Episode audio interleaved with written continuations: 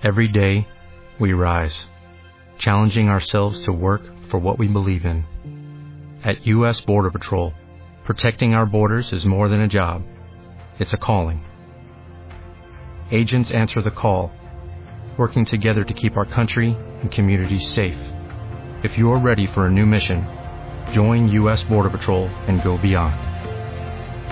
Learn more at cbp.gov/careers. Buenos días. Gracias por estar aquí tan temprano. Vamos a estudiar un punto importante esta semana, Perashat Vayakel. La Torah nos cuenta, el pueblo de Israel trajeron donativos para construir el Mishkan. Y en el capítulo 36 dice la Torah que todo el mundo empezó a traer donativos, oro, todo lo que se necesitaba para el Bet Amigdash. Y dice, Vayomeru el Moshe Lemor. Llegaron con Moshe y le dijeron, Moshe, tenemos un problema.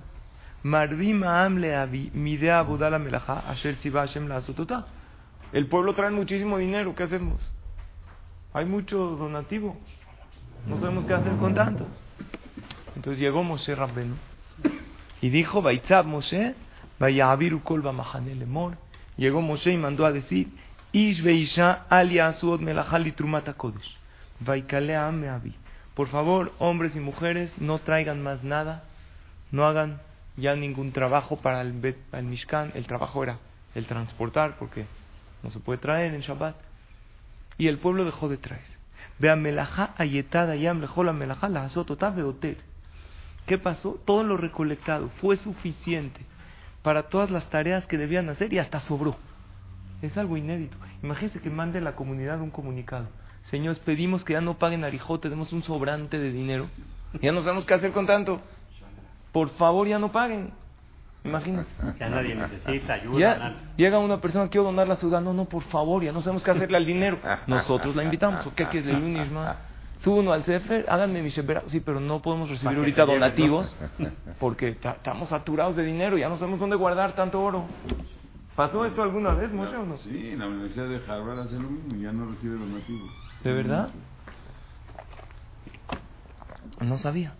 Miren, en la Universidad de Harvard, en el Mishkan pasó lo mismo. La gente tanto estaba donando que ¿qué tuvo que hacer Moshe Rabbenu? Ya, por favor. Creo que en una institución Kodesh, la Universidad de Harvard sí, pero creo que en una institución Kodesh nunca pasó en la historia. Primera vez que figura en la Torah, pero allá en la semana. Había tanto dinero, tanto oro, que Moshe Rabbenu tuvo que decir, señores, ya no se aceptan donativos. Pues yo quiero donar, no sé, dárselo a un pobre. No habían pobres, estaban todos en el desierto. ¿A quién se lo...? Tienen que ir a un lugar donde... No hay que comprar Eh, casas. No hay. ¿Qué hacen con el dinero? Por lo tanto, el pueblo de Israel, esto es una alabanza al pueblo de Israel, que tanto donaron que no nada más alcanzó, sobró. ¿Saben cuándo yo creo que pasaría? Si ahorita dirían Baruch Hashem vino el Mashiach. Baruch Hashem. Se necesita dinero para el Beta Migdash. Pasan a mandar WhatsApp, pero real, no, no ilusión. Se necesita tanto oro, tanta plata. Yo creo que en menos de 24 horas, hasta el que no tiene, va a querer participar en algo en el Beta Migdash y estoy seguro que mandarían un por orden de Rafaim Kanievski, no sé, de la Gadol Ado, ya no se aceptan más. Baruch Hashem se encontra, ya se construyó, ya tenemos todo para construir el Beta Migdash. ¿Pasaría o no? Yo creo que sí. Algo así pasó. El pueblo de Israel querían todos participar. De aquí vemos algo muy grande. El pueblo de Israel sabemos y tenemos emuná que el que da, Hashem le da. Porque es algo en contra de la lógica. Generalmente uno que da, pues se queda con menos. Pero el pueblo de Israel tenemos esa fe, que la parnasá de quién es? De Dios. Y cu- cuando yo doy, Hashem me manda a mí. Dice el Ben Ishai en su libro O Dios Efjai, en este principio de Emuna, que si una persona tiene que está destinado que reciba dinero, Dios no le manda el dinero del cielo y le cae. Dios le manda un buen negocio y ahí le llega el dinero. Uno que cree que fue el negocio, pero en realidad es decreto divino. Hashem siempre va a cubrir el milagro. ¿Para qué? Para que haya libre albedrío, para que tú tengas oportunidad de pensar, ¿fue Dios o fue mi astucia o fue mi inteligencia? Dios nunca te va a mandar algo. No estamos en la generación del desierto, que estaban, Dios les mandaba el man del Shamaim. Dios cuando hoy te quiere mandar algo bueno, ¿qué hace? Te cubre el milagro. Para que tú tengas la opción de pensar, ¿fue Dios o fui yo que fui muy astuto e inteligente? Mis palancas y mis contactos. Uno sabe, el Yehudi, que todo viene de Hashem. Y Barminan por el otro lado. Dice el Benishai también. Si una persona Barminan lo aleno, se le decretó que se le rompa el pie. No le manda a Dios una piedra del cielo, ¡pa! le rompe el pie. No. Hashem hace que pase por ese lugar. Y al pasar por ese lugar había ahí un hoyo. Y él pisa un poco mal. Y se rompe el pie Barminan. Entonces, uno que piensa, ahí tiene dos opciones. O pensar, qué tonto que pase por ahí. ¿Para qué habré pasado por ahí? Fue mi culpa. O echarle la culpa al piso. O decir, fue de Dios. Ahí está la fe del Yehudi. Uno nunca debe decir si hubiera ido por aquí no me hubiera pasado. Uno nunca debe decir no hubiera tropezado, ¿para qué me junté con este socio? No, Hashem te lo mandó. Entonces, ¿cuál es la regla? ¿Dios me lo manda o yo decido las cosas? A futuro, yo tengo que imaginarme como si no hay Dios. Barmina, ¿qué tengo? Tengo que escoger un socio. ¿Qué tengo que hacer? No tengo que decir, ah, pues ya, si Dios me lo mandó, me asocio al primero, al primero que... No, No, tienes que tengo que investigar, tengo que preguntar. asegurar. Como si Dios no estaría ahí. Y después de que ya me asocié con él, ¿qué tengo que decir? Hashem me lo mandó. A ¿Sí está claro, Marcos? A futuro, para buscar una pareja, ¿qué tengo que hacer? Buscar al máximo y checar el muchacho y verificar todo. Pero después de que ya se casaron, e incluso no, ya se comprometieron, tengo que pensar que viene de acá dos y saber que todas las causas naturales de la vida son disfraces, que en realidad es Hashem detrás de todo. Y así uno evita remordimientos. ¿Saben cuántos remordimientos tenemos del pasado? Ya, ¿cómo no? Hubiera hecho esto, hubiera. No hay hubiera. Estás en la situación perfecta y evita uno remordimientos y arrepentimientos y rabias y peleas con los demás. Una persona que sabe que Dios está detrás de cada cosa, como el pueblo de Israel, que donaron porque sabían que el dinero viene de Hashem, evita una persona pleitos con los demás. Y, y aparte, obtiene uno tranquilidad. Porque si uno sabe que Dios se lo manda, entonces no va a hacer por medios ilegales para obtener algo. Había un novio que ya estaba comprometido, fue con el Hazonish. Le dijo, jajam, la verdad mis suegros sí me pusieron un dinero para que me case, pero yo quiero que me pongan más. Y la verdad, yo me enteré que a mi amigo le pusieron más, y a este le pusieron departamento, y al otro casa en Miami. Yo no acepté. Yo quiero que usted vaya, porque era alumno, el Hazonish era un gran jajam, que vaya con mi suegro y le diga que sabe qué, si no hay lana, Que se caiga. no hay boda, que se moche. Llegó el Hazonish y le dijo así.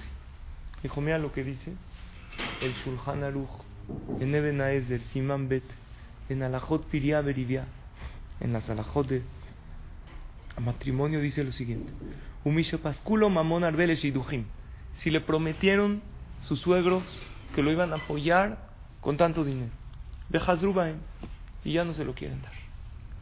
No es que no se lo quieren dar, porque tienen y están coyoteando la lana. No te lo vamos a. No, Hazid. Le fue mal al Señor. ¿Qué tiene que hacer? Tiene que dejar el shidduch por dinero. Lo yagen kalato mishumze. Que no deja a su novia por esto. Veloit kotet. Y esto es una regla. Y que nunca se pelee por el dinero. Puedes pedir, puedes hacer un esfuerzo, mandar a alguien. Pero hay algo que nunca está válido y legal en el judaísmo. ¿Qué es? El pleito. Que no se pelee por dinero. Dice el Rama Barmina, es el Rama, comentarista del Shulchan el que hace pleitos por dinero para lograr obtener la pareja. Barmina no va a ser un matrimonio exitoso. Yosher". Porque está tomando un dinero que vino por pleitos. ¿Tú crees que va a tener verajá?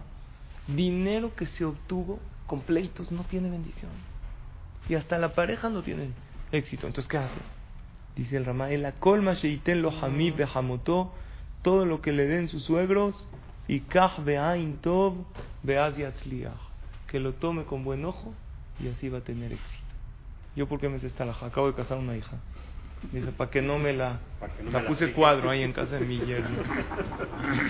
se la, se la amplié. Lo que te den tus suegros, te quedas callado y di gracias y vas a tener éxito. Le dijo el Hazonish, yo sé qué es lo que puede poner. Se comprometió a poner una cantidad, la puso. No vamos a hacer un pleito. Tienes, no mi veraja, la veraja del Rama, que dice que la persona que recibe un hatan, novio, que recibe lo que le están dando con buen ojo y de buena manera, ese dinero que le dan, poco o mucho, va a rendir mucho. Va a tener veraja. Y va a tener éxito en su matrimonio. Dice, veas, ¿Qué más que esta verajá tan maravillosa? Nosotros vemos que en temas de dinero, acá dos Barujú, en todo, pero principalmente en tema de la parnasá, que es algo que la persona lucha mucho durante el día, si uno confía en Hashem y sabe que todo viene de él, Hashem se lo da. Y uno que no lo obtuvo sabe, Dios sabe por qué. Había, escuchen esta anécdota, hay un jajam en Estados Unidos que cada vez que casa a un hijo, él tenía tres alumnos. Ya iba, ya casó varios hijos. Ya iba a casar a su séptimo hijo. Y cada vez que casa a un hijo, tiene 11 mil dólares. Tiene dos alumnos, cada uno le da 5 mil dólares. Cada vez que se compromete un hijo o una hija, llega un alumno y dice, jajam, yo lo quiero apoyar. Un tal mi jajam, estoy a Torah. Casar un hijo es gastos, allá no les ponen casa aquí como nosotros. Lo sacan adelante con un banquete, un enganche de una casa y la pareja van pagando. Entonces, cada vez que casa un hijo le dan 11 mil dólares. ¿Cómo? Dos de sus alumnos le da cada uno 5 mil y otro alumno le da cada uno, le da uno mil dólares. Entonces, cada vez que se compromete un hijo una hija, le habla, oye, se comprometió un hijo, ¿me puedes apoyar? Uno le da 5 mil, otro le da 5 mil, otro le da mil. ¿Cuánto tiene? 11 mil. Baruch Hashem se compromete su séptimo hijo y el que le da mil le habla y le dice, Jajam, esta vez Baruch Hashem me ha ido muy bien, le voy a dar 10 mil dólares. ¿Qué pensó este Jajam? ¿Cuánto va a tener esta vez? Ya tengo 20. Porque él me, en vez de mil me va a dar 10 mil y en los otros cada vez, en mis seis hijos anteriores, me ha dado cada quien cinco. ¿Cuánto tengo? Ventilador, ya tengo 20, está buenísimo. Le dan los 10, le habla a uno de los que le da 5 mil, le dice, jajam, me ha ido, he tenido un año difícil, felicidades de la voz de su hija, pero le puedo dar 500 nomás. Dijo, bueno, tengo 10 mil de este, 500 también son buenos, y el otro me va a dar 5 mil le habla al otro para avisarle que su hija se comprometió, si lo quiere apoyar, que le dice, jaja, me he tenido un año difícil, te voy a dar 500. ¿Cuánto tuvo? 11 mil igualito. Más ella ya real. Ahora, a lo mejor a nuestros ojos hubiera sido mejor. Es un tal jajam que tenga 20 mil dólares. Si, si, tú, si, tú serías Dios, un jajam que casa una hija, oye, pues no, pues 20 mil le vienen bien. Pero por algo que no sabemos por qué. Hashem decidió que su cantidad de él era 11 mil de apoyo y lo demás se lo tenían que juntar. No sé por qué Dios decidió esa cantidad. Pero aunque a él le fue bien, esa cantidad no cambió. ¿Por qué? Porque él sabía que es Hashem. Y tenemos que saber algo. Arbe Sheluhim Lamakom, dice la Gemara. Dios tiene muchos mensajeros, muchos enviados. Si no viene de aquí, viene de acá. Una vez dice, es que él ya no me dio, este cliente ya no. ¿Cuántas veces en la vida tú pensaste que era de este cliente y fue del otro cliente? Del cliente que no pensaste, Hashem te dio. Además de Parnasá, hay en, los temas generales de la vida de la persona. La Gemara cuenta en Maseje Ta'anit, en la página 23, un hace muy interesante. Llegó una persona al Beta Knesset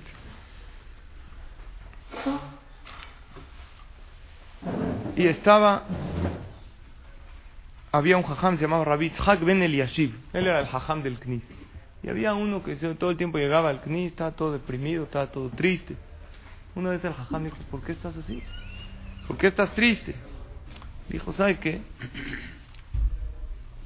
desde que me casé mi esposa nunca me gustó físicamente.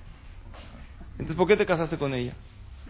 Dijo, pues, mire, no sé, me dijeron, Me dijeron que está... ¿Eh?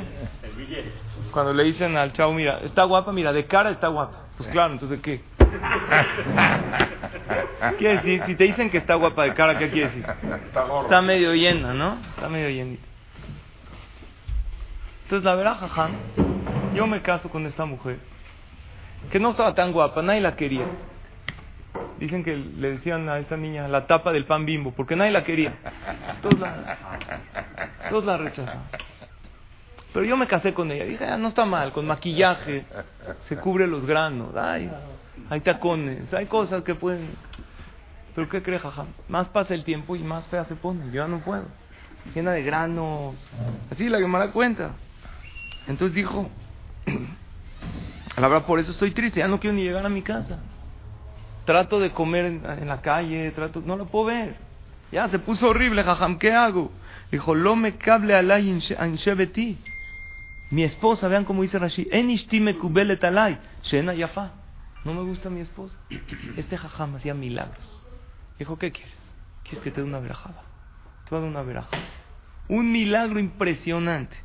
Amarle Mashema, ¿cómo se llama? Hana. Hana se llama. ¿Qué es Hana? Cuando una persona dice el nombre de una persona, la verajá tiene más fuerza. Cuando tú le das verajá a tus hijos en el Shabbat, es bueno que le digas su nombre en hebreo, para que también se use el nombre hebreo. Le dices a tu hija Sara, Bat, Yael, y le das llevar el nombre, le da fuerza a la verajá. Entonces le dijo, Haná, te doy una verajá, Titiapi Haná, que Haná se convierta en la mujer más hermosa. Así como las cuentos de hadas, de La mandaron con Increíble. llega a su casa el Señor, no lo puede creer. Ve a una modelo, ni un grano. Pero era su esposa, se dio cuenta, era la misma acá. Ojos verdes, guapísima, flaca, impresionante. Llega su esposo y le dice, ¿qué pasó? Eran jajamim del tiempo de la Gemara. Pues ya no sé. Urgen estos jajamim, ¿sí o no? Hay que ir con él.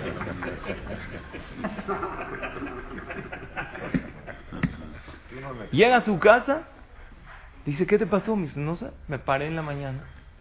Increíble, me empecé a sentir. Dice, wow, pasó un milagro increíble. Benitiapit se hizo guapa. Pasan unos días, ve a Jajam, este señor, cara de Tisha en el. Todo deprimido, todo triste. Dice, ¿qué pasó? No funcionó mi veraja, Jajam. Es la mujer más hermosa que he visto en mi vida. ¿Sabe por qué estoy triste? Ámbrale, amarle kamegandera alay. Dice Rashi que significa mitgadelet alay. Mitoch gabhut yofia.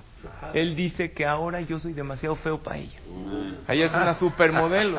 Está casada con un ahí, con un moped ahí. Yo tengo mis llantas. Ya estoy, eh, ya no estoy bien. Ahorita e- ella qué quiere? Ya no me quiere. Ya dice que ya no soy, ya no soy suficiente. Ya no lo quiere. De repente ya se rejuveneció. Yo ya estoy grande. Había uno que puso, su esposa ya era grande, tenía no tan grande, 60. Puso en el periódico un anuncio. Cambio esposa de 20, de 60 por 3 de 20. Él quería una, tres mujeres jóvenes. Había uno fue con su, había un campesino, fue con su hijo. Nunca habían visto un hotel lujoso, nunca en su vida vio. De repente entran al hotel, le dice el niño al papá, papá, ¿qué es esto? No, es un hotel lujosísimo, no toques nada. Están en el lobby y de repente, ¿qué ven? Son inditos, en su vida vio una, ve un cuartito chiquito, es el elevador, pero él nunca había visto un elevador. Él no sabía que era un elevador. Ve un cuartito y le dice, pa, ¿y esto qué es? No sé. De repente escucha esto, Jacob. Ve que se abre el elevador, entra una viejita, toda jazita, se ve. Después de unos segundos, se abre el elevador, sale una jovencita, se ve impresionante. Pero ellos no saben qué es el elevador. Hay que meterse. Le dice el niño, papá, ¿esto qué es? Le dice, no sé, pero tráete a tu mamá urgente. Está impresionante, se mete aquí. se- Entonces le dice al jajam, ya no, no, mi esposa ya no está contenta conmigo. Agarró el jajam Rabbi Tzhak ben Eliashiv, dijo, Yaji, si es así, Tahzor Haná le Shahrurita. Que regrese Haná a estar igual de fea. Antes tenía más Shalom Bait, aunque él era el guapo en la casa. Vejazra Haná le Shahrurita. Y regresó hacer como era. ¿Para qué la Gemara me cuenta eso? Una pregunta, ¿por qué no la hizo normal? A la mitad. Era una lección de vida. Le quiso dar, Dios te mandó a la mujer exacta que tú necesitas. No, pero no estaba guapa, no sé. Hashem te la mandó. ¿Tú crees que tú la escogiste? Dios te la mandó. Esa es la persona que tiene que estar a tu lado. Ni un poquito más guapa. Y cuando no tienen suerte con esa esposa y se divorcian. Muy bien. Si Barminan no tienen suerte, hay dos tipos de divorcios. Hay divorcios que Dios quiso que se divorcien y hay divorcios que fue negligencia. Una pregunta, si una persona perdió su dinero, hay dos tipos de personas que piensan, hay gente que piensa dinero por negligencia, apostó, lo tiró, entonces ¿qué? Fue su culpa, no fue Dios el que le quitó la parnasa, no le puede echar la culpa. Ahora hay uno que trabajó honradamente, se paró en la mañana, honestamente, pidió tefila y no funcionó. ¿Ahí qué tiene que decir? Hashem, ¿qué? Igual en el matrimonio. Si, fue un, si una persona le echó ganas a su Shalom Bayit y le echó para adelante y Hashem, ya, ahí hay un Dios. Pero si una persona con sus propias manos lo destruyó, él le faltaba el respeto y él hacía cosas malas y él no le invirtió a su matrimonio, no fue Dios. ¿Ok? Entonces uno nada más sabe si realmente... Ahora, no tiene uno que mortificarse con cosas del pasado. Uno tiene que decir, yo estoy en esta situación y es la mejor situación en la que yo puedo estar. Y por algo, a Kadosh Barujú manda las cosas. ¿Cómo podemos nosotros en la vida ser constantes, estar contentos con tantos altibajos que hay? Hay altibajos. De repente va bien, de repente va más difícil. Jajamim dicen así. Si una persona tiene dos ingredientes en la mente, va a poder tener una buena vida y plena a pesar de los altibajos. El ingrediente número uno es que el objetivo de esta vida es transformación. ¿Para qué viniste aquí? Para transformarte día a día, para ser mejor cada vez. El ingrediente número dos es que la vida es dirigida por alguien que sabe exactamente qué necesitamos para transformarnos. ¿Están claros estos dos puntos? Así puede uno estar tranquilo aunque hayan dificultades. Punto uno, que el objetivo de esta vida es transformación y superación. No hay otro. Y punto dos, que estamos dirigidos por alguien que sabe exactamente qué necesitamos para transformarnos. ¿Y saben cómo lo entiendo? Como un gym. Cuando una persona va al gym, si tiene un buen coach, un buen entrenador, aunque se esfuerce, aunque sude, ¿qué sabe? Que vale la pena el esfuerzo porque estoy superándome. Eso es, eso es la vida de la persona. Si yo tengo fe en Hashem, que todas las situaciones que me está mandando es para mi superación, entonces aún una esposa fea, aún una compañía mala, sé que Dios me lo está mandando para transformarme. Y sé que ese coach, hay veces un coach del gym puede ser malo, porque puede, por una mala, puede tronarle la espalda al Señor porque le puso una pesa mucho más de lo que era. Pero Hashem sabe exactamente qué es lo que necesitas. Y no hay nadie en tu vida de casualidad. Cada uno que entra a tu vida es porque te quiere enseñar algo. Todos en la vida son maestros. Tu esposa es una maestra que te quiere enseñar a vivir paciencia, humildad. Tus hijos te vienen a enseñar otra cosa. Tu socio, cada quien que te intenta sacar de tus casillas, te está enseñando algo en la vida. ¿Y quién te lo mandó a tu vida? Hashem. Por lo tanto, cada persona que se topa en tu vida es como un maestro para ti. Eso creo que es una idea que si la aplicamos puede cambiar nuestra vida. Estamos cerca a la festividad de Purim. este Shabbat. Vamos a mencionar el Rosh Hodesh, Adar Bet. Y ahí en la Megilá, creo que hay tres puntos interesantísimos. En la Megilá hay un pasú que dice, La Azot Kirzon Ishvaish. Ahí daban en el banquete todo tipo de vinos a la voluntad y al gusto de cada quien. ¿Qué significa la Azot Kirzon Ishvaish?